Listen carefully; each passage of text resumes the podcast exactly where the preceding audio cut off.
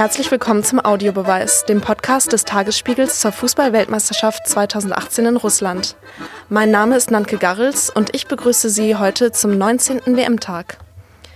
Heute sprechen wir über das Thema Nationalmannschaft und die Medien. Vor allem die Spieler waren in der Vorbereitungsphase und in der Gruppenphase etwas schwer erreichbar. Bundestrainer Jogi Löw verbat sich teilweise sogar Nachfragen. Nach dem Vorrundenaus war es kaum besser.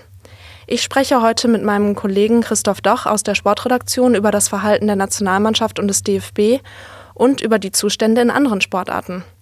Außerdem hat uns unser Kollege Michael Rosentritt aus Russland seine Eindrücke geschickt. Er schreibt seit Jahren über die Nationalmannschaft und hat die zunehmende Abschottung von Spielern und Trainer oft selbst miterlebt.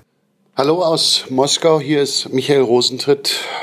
Ich begleite die Nationalmannschaft seit 1992 mit Confed Cups, EM-Turnieren und Weltmeisterschaften ist das jetzt mein 17. Turnier.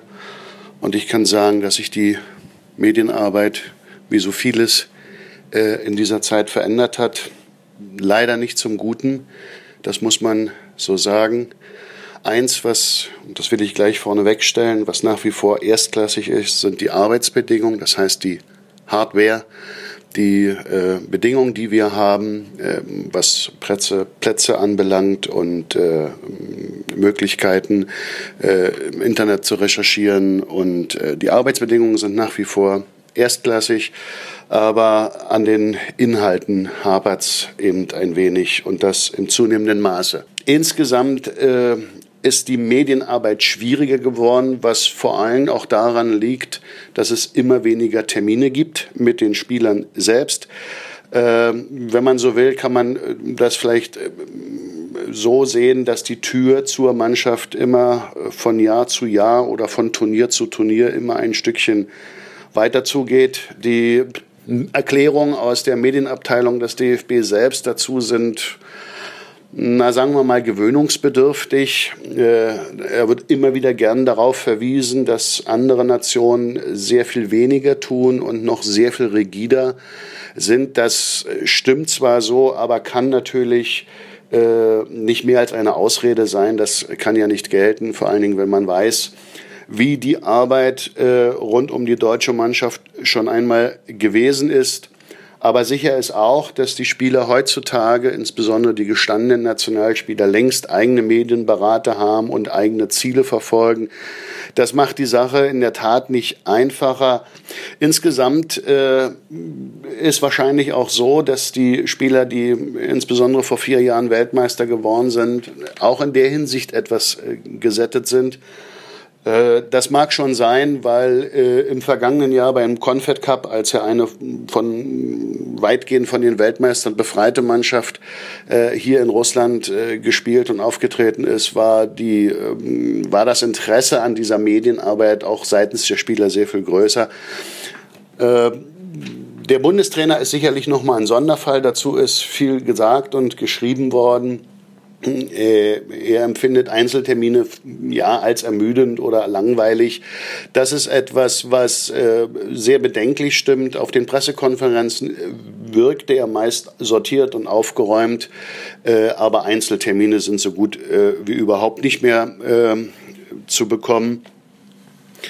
Die Bestöckung der Pressekonferenzen, was ja auch immer ein Indiz ist für die Medienarbeit, ist war bisher eigentlich immer ganz gut.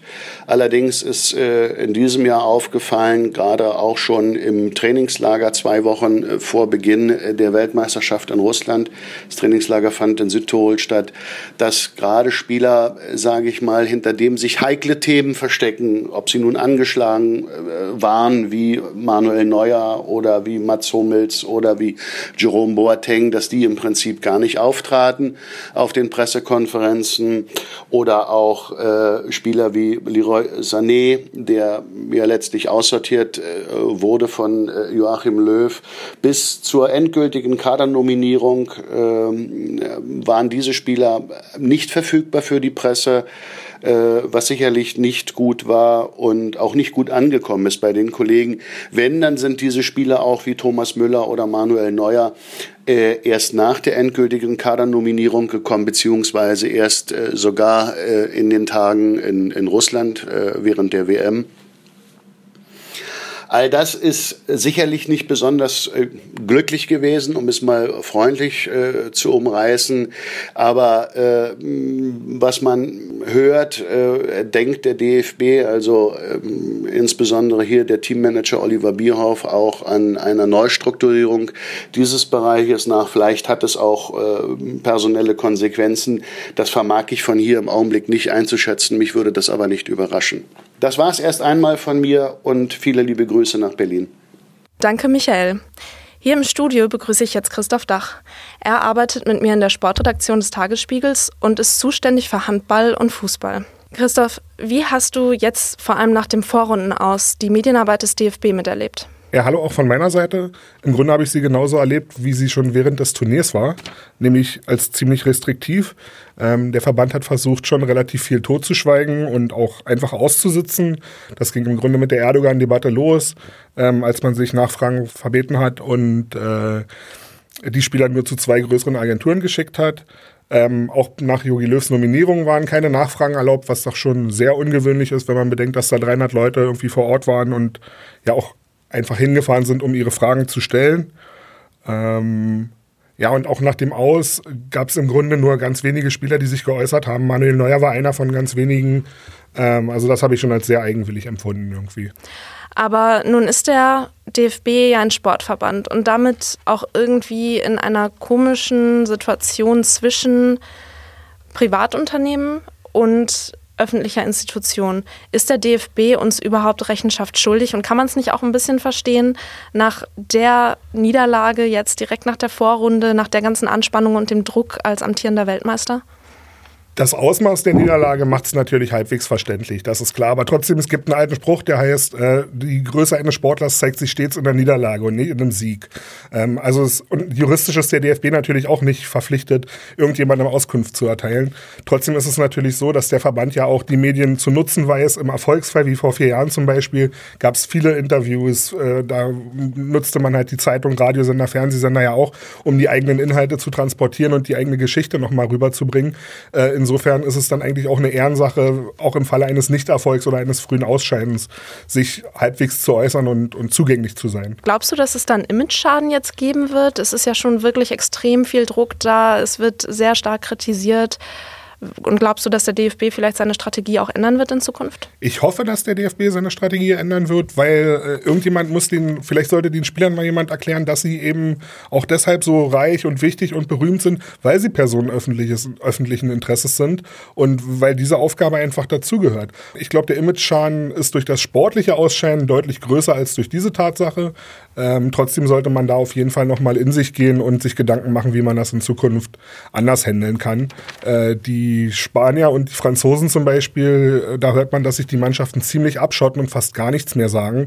Die führt der DFB dann gerne als Beweis dafür an, dass die eigene Medienarbeit ja nicht so schlecht ist. Äh, andererseits macht dieses Verhalten halt auch nicht, nicht wirklich besser dadurch, finde ich zumindest. Ja, das ist dann komische Abwägungsstrategie irgendwie. Du hast jetzt selber auch Einblicke sowohl aus dem Berliner Vereinssport, äh, konkret hauptsächlich von Hertha BSC, als auch aus anderen Sportarten, hauptsächlich aus dem Handball. Wie läuft das da ab und hat sich diese Professionalisierung, diese Abschottung ähm, da auch so entwickelt in den letzten Jahren und Jahrzehnten? Also der Trend ist auf jeden Fall da. Man sieht gerade bei den Fußballvereinen, bei den Fußball-Bundesligisten, dass die doch schon versuchen, ihre eigenen Inhalte über die sozialen Medien zu streuen, über Twitter, Facebook etc. und eben damit auch unangenehmen Fragen aus dem Weg zu gehen. Ähm, wenn man es jetzt mit anderen Sportarten vergleicht, was man eigentlich nicht machen sollte, weil Fußball halt so groß ist und irgendwie alles überstrahlt, ähm, trotzdem kann man das machen. Bei der Handballnationalmannschaft läuft es zum Beispiel so, ich habe jetzt die letzten fünf Turniere ähm, begleitet für den Tagesspiegel. Da sperrt man die Nationalspieler in einen Raum, man kann dann zu denen hingehen, spricht einfach mit denen ähm, und muss sich auch nichts mehr autorisieren lassen, sondern hat dann halt seinen Job gemacht. Und so war es im Übrigen, äh, mein Kollege Michael Rosentritt hat es mir auch schon mal erzählt, bei der 94er WM in den USA, bei den deutschen Fußballern auch noch da konnte man eben auch einfach zu den Leuten gehen, das war viel unkomplizierter und äh, andererseits haben sich seit 1994 natürlich auch andere Sachen geändert. Äh, trotzdem ist es interessant, diese Entwicklung mal zu sehen. Ja, sicherlich ist da der Pressetross irgendwo größer geworden und zu einem gewissen Grad muss man die Spieler vielleicht auch schützen. Ja, das auf jeden Fall. Also beim Handball, nur um, um noch, noch dieses Beispiel zu nehmen, beim Handball rennen vielleicht 40 oder 50 Journalisten rum bei so einem großen Turnier. Also deutsche Journalisten im konkreten Fall. Bei den Fußballern waren es jetzt offenbar um die 300 und da ist es natürlich auch klar, ich kann die Argumente des DFB auch verstehen, dass nicht jeder jeden Tag ein exklusives Interview bekommt. Trotzdem muss es zumindest ab und zu mal drin sein und wir merken es bei uns auch. Bei den letzten Turnieren haben unsere beiden Nationalmannschaftsreporter auch auch noch Einzelinterviews bekommen. Das war jetzt in diesem Turnier ja schon gar nicht mehr möglich. Mhm, also harte Zeiten auch für uns, die wir eigentlich schöne Inhalte an die Leser weitergeben wollen. Wir werden das auf jeden Fall im Auge behalten, wie es sich entwickelt nach diesem Urknall, nach diesem unrühmlichen Ausscheiden und nach der zunehmenden Kritik am DFB. Das war der Audiobeweis für heute. Wir sind der Podcast des Tagesspiegels zur WM 2018. Alle Folgen finden Sie auf tagesspiegel.de, auf Spotify und bei iTunes. Mein Name ist Nanke Garrels. Ich bedanke mich fürs Zuhören und freue mich, wenn Sie uns treu bleiben.